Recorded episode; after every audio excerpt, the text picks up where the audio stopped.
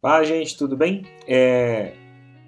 A gente está continuando a fazer a nossa leitura devocional e a gente fez uma transição entre livros, né? Estávamos em Êxodo e fomos para Levítico. E eu queria tirar o finalzinho de Êxodo, capítulo 40, é... para a gente fazer uma reflexão. Ali, Moisés termina de preparar todo o tabernáculo junto com seu irmão Arão. E no versículo 34 diz que então uma nuvem cobriu a tenda da congregação e a glória do Senhor encheu o tabernáculo. Versículo 36 e 37 diz: Quando a nuvem se levantava sobre o tabernáculo, os filhos de Israel caminhavam avante em todas as suas jornadas. Se a nuvem, porém, não se levantava, não caminhavam, até o dia em que se ela levantava. Sabe, essa nuvem que aponta para a glória do Senhor, ela pode apontar para nós hoje de nós estarmos na presença de Deus. Em Êxodo 25, Deus fala para Moisés para que eles fizessem um santuário onde ele poderia habitar entre o povo. João, no capítulo 1, diz que o Verbo se fez carne e habitou entre nós. Jesus, ele se fez carne. E essa palavra habitou é tabernaculou. Ele estava conosco, ele ficou entre nós. E nós devemos buscar a presença dele quando nós buscamos a presença dele, nós temos direção. Quando ele pede que a gente possa avançar, nós avançaremos. Mas se ele pede que a gente fique onde a gente está, também vamos é, cumprir com essa ordem. Então, quando nós estamos cheios da presença do Senhor, o Senhor nos dá direção, o Senhor nos dá um caminho, ele mostra a sua vontade. Que a gente possa ter isso na nossa vida diária, de buscar a vontade de Deus a presença dele, a sua glória, aonde ele está. Isso é importante. E aí, andando um pouquinho, né, nós lemos lá em Levítico tantas leis, né? São muitas leis de pecado, de sacrifício.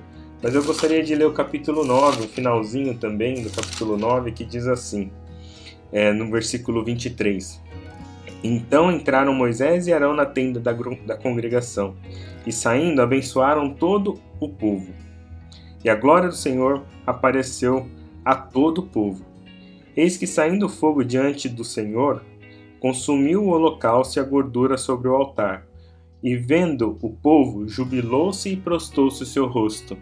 Isso é uma coisa muito bonita, porque eles estavam preparando todas as coisas. E quando eles preparam todas as coisas diante do Senhor, o Senhor ele, ele, se apare ele aparece para o povo com a sua vontade, com a sua glória, com a sua presença e consome o holocausto. E todo o povo fica em júbilo e prostra o seu rosto em reverência a Deus ao chão. Isso mostra que nós temos um jeito certo de adorar ao Senhor, que nós devemos adorar ao Senhor em espírito e em verdade.